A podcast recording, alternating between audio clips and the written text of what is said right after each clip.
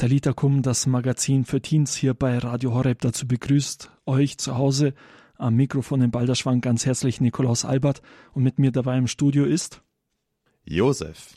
Ja, grüß dich Josef, freut mich, dass du mit dabei bist. Wir sprechen hier heute bei Talita Kum über das Thema Anbetung. Vielleicht hast du auch schon mal eine Zeit der stillen Anbetung vor der Eucharistie verbracht und gemerkt, so einfach ist das gar nicht.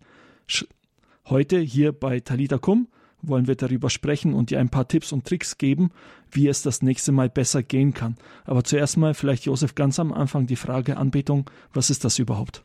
Ja, das ist eine sehr gute Frage. Also auch an euch mal gerichtet. Habt ihr schon mal jemanden angebetet? Ich meine, früher war das ja so gang und gäbe, ne? Wenn man sich jetzt so mal die äh, Mayas anschaut oder die Griechen, ne? Die haben dazu ihre, ihre Götter da angebetet, Opfer da gebracht, um die gnädig zu stimmen. Ernte war schlecht, ja, dann hat man den Göttern zu wenig gehuldigt. Ne? Oder wenn jemand krank war, dann wurde der von Gott gestraft, musste man den Gott mal wieder ein bisschen äh, gutmütig stimmen und dann den was darbringen. Ja, und wir Christen, wir tun ja auch anbeten, aber hm, bei uns sieht es ja ein bisschen anders aus.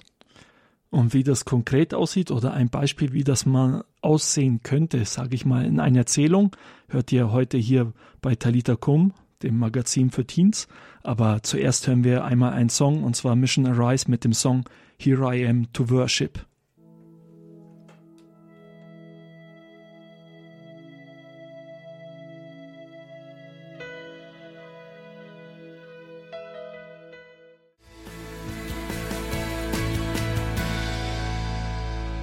Talita Kum bei Radio Horeb das Magazin für Teens mit dem Song Here I Am to Worship von Mission Arise auf Deutsch.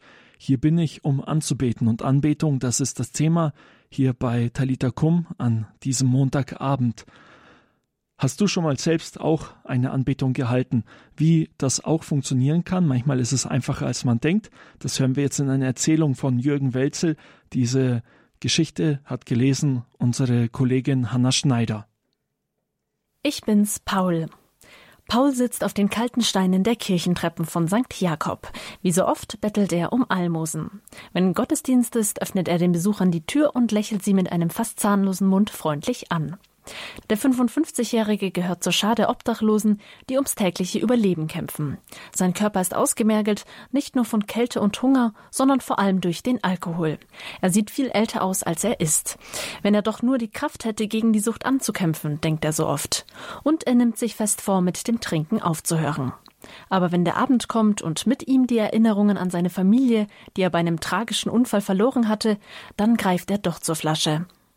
Der Alkohol betäubt dann die Leere in seiner Seele, wenn auch nur für kurze Zeit. Die Weinflasche ist seine treue Begleiterin und die Leberzirrhose und andere Krankheiten fressen an ihm. Die Farbe seines Gesichtes lässt nichts Gutes ahnen. Für die Leute des Viertels gehört Paul irgendwie zu der Kirchentreppe, so wie eine Statue. Und so behandeln sie ihn auch. Die meisten beachten ihn kaum und die, die ihn wahrnehmen, fragen sich, wie lange er wohl noch durchhält. Nur der Pfarrer und seine neue Gemeindereferentin kümmern sich um ihn. Vor allem Schwester Petra, die junge Steiler Missionarin, kommt jeden Tag zu ihm. Er freut sich über ihre Besuche, bei der sie ihm auch immer etwas zu essen mitbringt. Aber selbst der Schwester ist es nicht gelungen, Paul von der Straße zu holen. Er will nicht mal ins Pfarrhaus, um dort zu essen oder sich zu waschen. Jeden Abend, wenn es dunkel ist und ihn keiner sieht, schlüpft Paul in die dunkle und leere Kirche. Dann setzt er sich auf die Kirchenbank in der ersten Reihe, direkt vor den Tabernakel. Dort sitzt er schweigend und bewegungslos fast eine Stunde, bevor er aufsteht, durch den Mittelgang schlurft, hin zum Hauptportal und im Dunkel der Nacht verschwindet.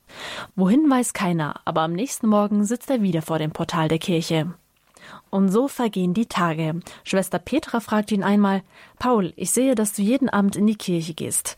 Was machst du denn dort in dieser Stunde? Betest du? Ich bete nicht, antwortete Paul. Wieso sollte ich denn beten können? Seit der Zeit, als ich als kleiner Junge im Religionsunterricht war, habe ich alle Gebete vergessen. Ich kann keines mehr. Was ich da mache? Das ist ganz einfach. Ich gehe zum Tabernakel, dort wo Jesus ganz allein in seinem Kästchen ist, und sage ihm Jesus, ich bin's Paul, ich komme dich besuchen. Und dann bleibe ich noch ein bisschen, damit halt jemand da ist. Am Morgen des heiligen Abends bleibt der Platz, an dem Paul so viele Jahre gesessen hat, leer. Schwester Petra macht sich sofort auf die Suche nach ihm. Nach einiger Zeit findet sie ihn im Krankenhaus, das in der Nähe der Kirche ist.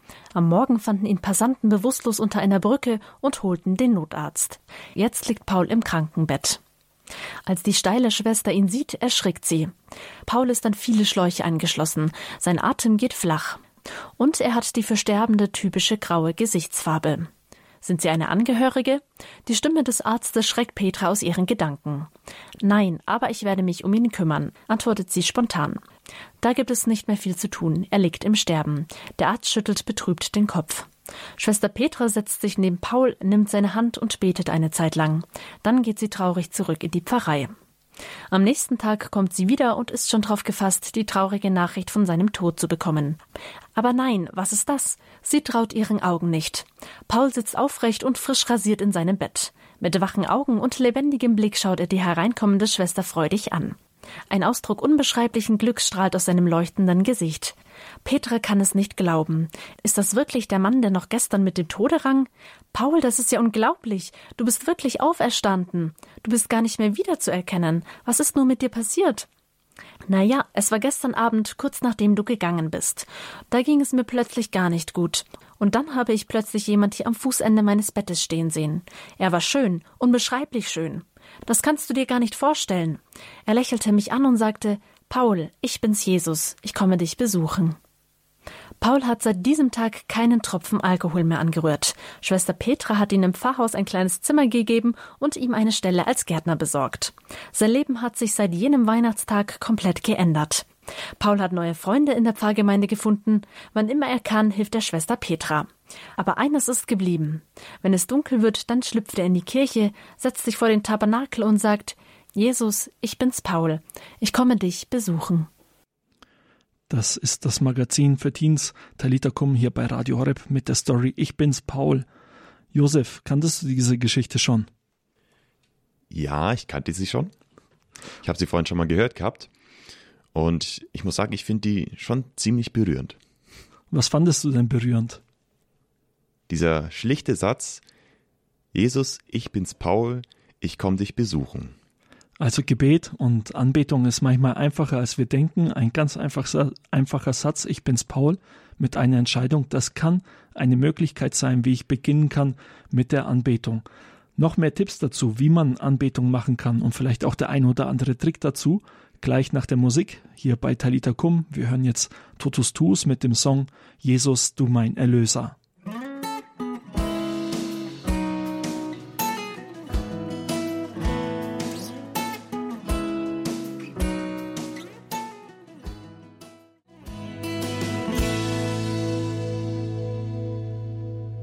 Talita Kum, das Magazin für Horeb-Teens hier bei Radio Horeb. Heute zum Thema Anbetung. Mit mir im Studio ist Josef. Josef, mal ganz ehrlich, deine erste stille Anbetung, wann war das gewesen? Wann es gewesen war? Du, das kann ich dir nicht mehr sagen. Und jetzt, äh, wie war es gewesen? Also hast du da gute Erfahrungen gemacht bei der stillen Anbetung, vor allem wenn du an die ersten Male denkst, oder war das erstmal ein Kampf für dich? das ist, glaube ich, eine rhetorische Frage, oder? Also die erste stille Anbetung, also ich kann mich jetzt nicht mehr genau an die erste stille Anbetung erinnern, aber ich kann mich noch ziemlich gut an die Anfänge von Anbetung, wo ich angefangen habe mit Anbetung erinnern. Und äh, stille Anbetung ist da schon knackig. Das größte Problem ist da halt wirklich, ich meine, man, ich, ich wusste schon klar, Jesus da im Sakrament und so, aber man, ich wusste halt nie so wirklich, was soll ich denn jetzt machen? Ich bin jetzt hier, okay, das ist halt, das ist so ein bisschen Däumchen drin, ne? Was, was soll ich denn machen? Ich weiß nicht, was ich machen soll. Ich, ja, es ist halt langweilig. Das waren so die ersten Gedanken, die einem da, die von mir da auch die ganze Zeit durch den Kopf gekreist sind. Ja, das ist interessant. Weißt du, ich denke mir manchmal dabei, in dem Moment wird eigentlich äh, so ein bisschen der Glaube herausgefordert, nämlich ob ich wirklich glauben kann, dass Jesus im Brot ist. Weil wenn ich das wirklich glauben kann, müsste die Zeit ja schnell vorbeigehen. Aber irgendwie fehlt es dann doch manchmal ein bisschen am Glauben. Oder geht es dir auch so? Hm. Was heißt ja an Glauben? Auch ja, aber ich glaube, es fehlt vor allem auch ähm, das Verständnis, glaube ich. Ich meine, dieses vom Wissen im Kopf, ja klar, ist es ist da. Einmal das dann lernen mit dem, mit dem Herzen auch zu verstehen. Ja, ich klar, das klingt jetzt ziemlich so schnulzenmäßig, aber es ist halt, ist halt wirklich so. Ähm, und auch dieses Verstehen, was man denn dann eigentlich so macht. Ich meine, es gibt ja die, es gibt ja unterschiedliche Formen, wie man anbeten kann.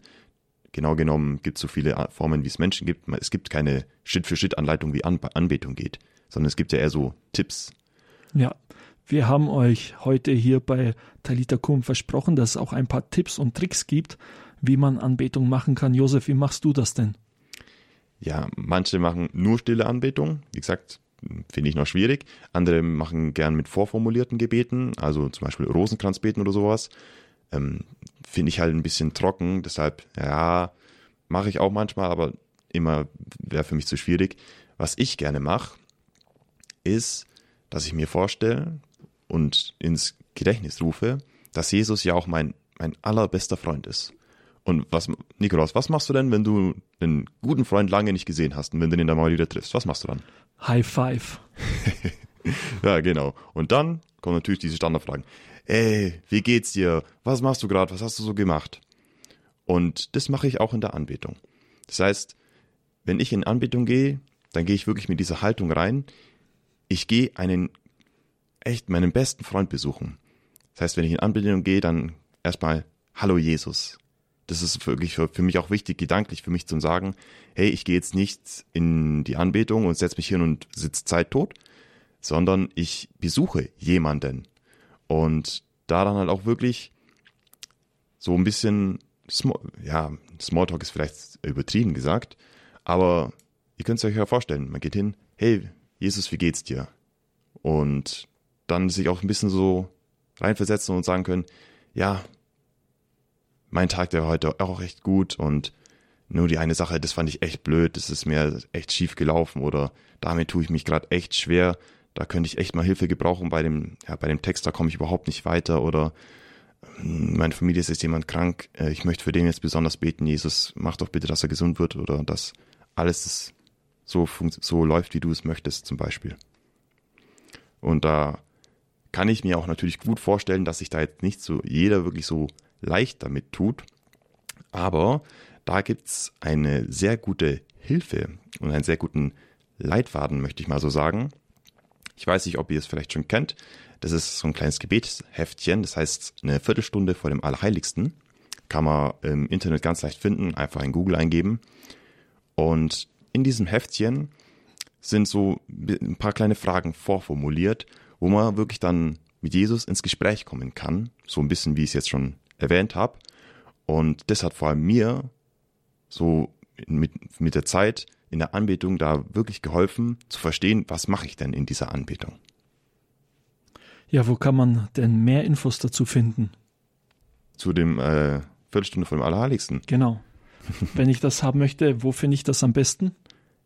Mr. Google fragen. Das, findet, das kriegt man ganz einfach im Internet. Einfach, einfach Google eingeben, das kostet nicht wirklich viel.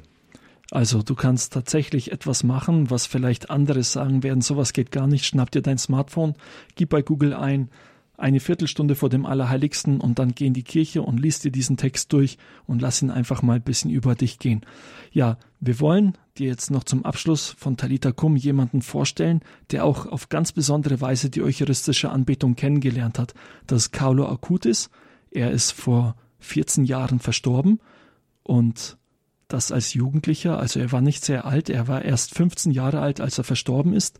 Und dieser Carlo Acutis ist im vergangenen Jahr schon selig gesprochen worden. Also etwas ganz Besonderes. Die Kirche hat ihn als ein Vorbild gegeben, unter anderem für alle Menschen, aber vor allem auch für alle Jugendlichen. Und zwar in dem Bereich, wie kann ich die Eucharistie näher kennenlernen? Mehr zu Carlo Acutis jetzt von unserem Praktikanten Steffen Ehlers. Kennt ihr Carlo Acutis? Wahrscheinlich schon. Er wurde dieses Jahr am 15. Oktober selig gesprochen. Das Besondere daran, er ist sozusagen einer von uns. Er wurde im Mai 1991 geboren und starb mit nur 15 Jahren 2006. Er war ein ganz normaler Jugendlicher, liebte Fußball und Computer. Aber Jesus war sein großer Freund. Es gibt viel über Carlo zu sagen, aber ich möchte euch heute von seiner großen Liebe zur Eucharistie erzählen.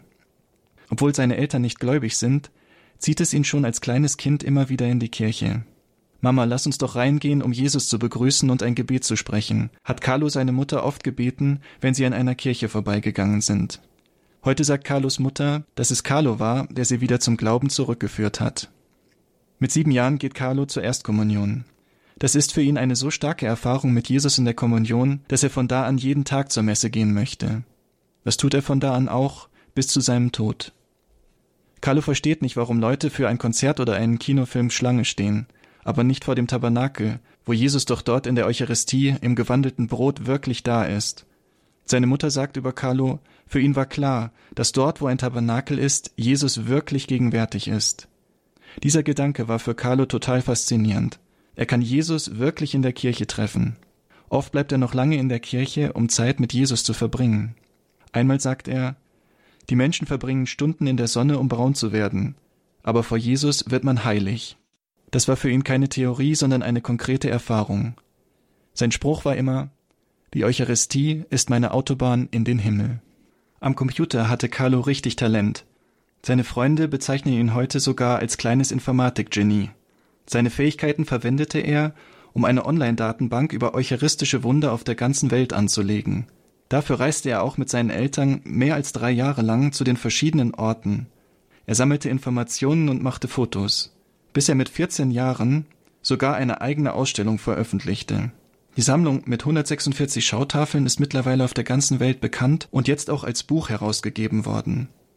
Carlo wollte mit dieser Ausstellung den Menschen zeigen, wie lebendig Jesus in der Eucharistie ist.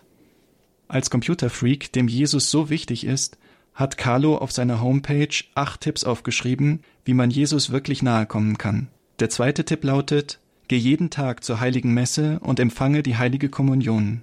Und der fünfte, wenn es möglich ist, halte einige Momente eucharistische Anbetung vor dem Altar, wo Jesus wirklich gegenwärtig ist. Vielleicht können euch diese Gedanken ermutigen, Jesus in der Eucharistie als den Freund zu entdecken, der er für Carlo war. Auch ich durfte ihn dort immer wieder als ganz real gegenwärtig erfahren. Ein herzliches Dankeschön an dich, Steffen, dass du uns hier bei Talita Kum, dem Magazin für Teens auf Radio Horeb, Carlo Okutis vorgestellt hast, diesen neuen Seligen, den uns die Kirche gegeben hat. Ja, gute Tipps sind auch dabei gewesen. Josef, ein herzliches Dankeschön, dass du heute mit dabei warst, dass du uns auch deine Tipps und Tricks zur Anbetung gegeben hast. Ja, sehr gerne.